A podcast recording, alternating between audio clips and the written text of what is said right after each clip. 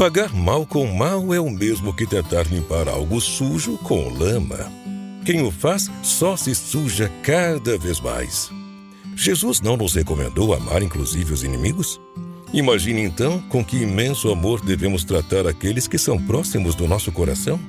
Nosso trabalho diante daqueles que nos ferem deve ser o de buscar tolerar suas imperfeições, tratando-os com o mesmo carinho com que gostaríamos de ser tratados se fôssemos nós no lugar deles. A paz no mundo começa dentro de cada um de nós. Cultive a perseverança e combata a desistência. Não desista dos familiares queridos, mesmo que não correspondam ao seu carinho e à sua dedicação. Para você, muito amor e paz.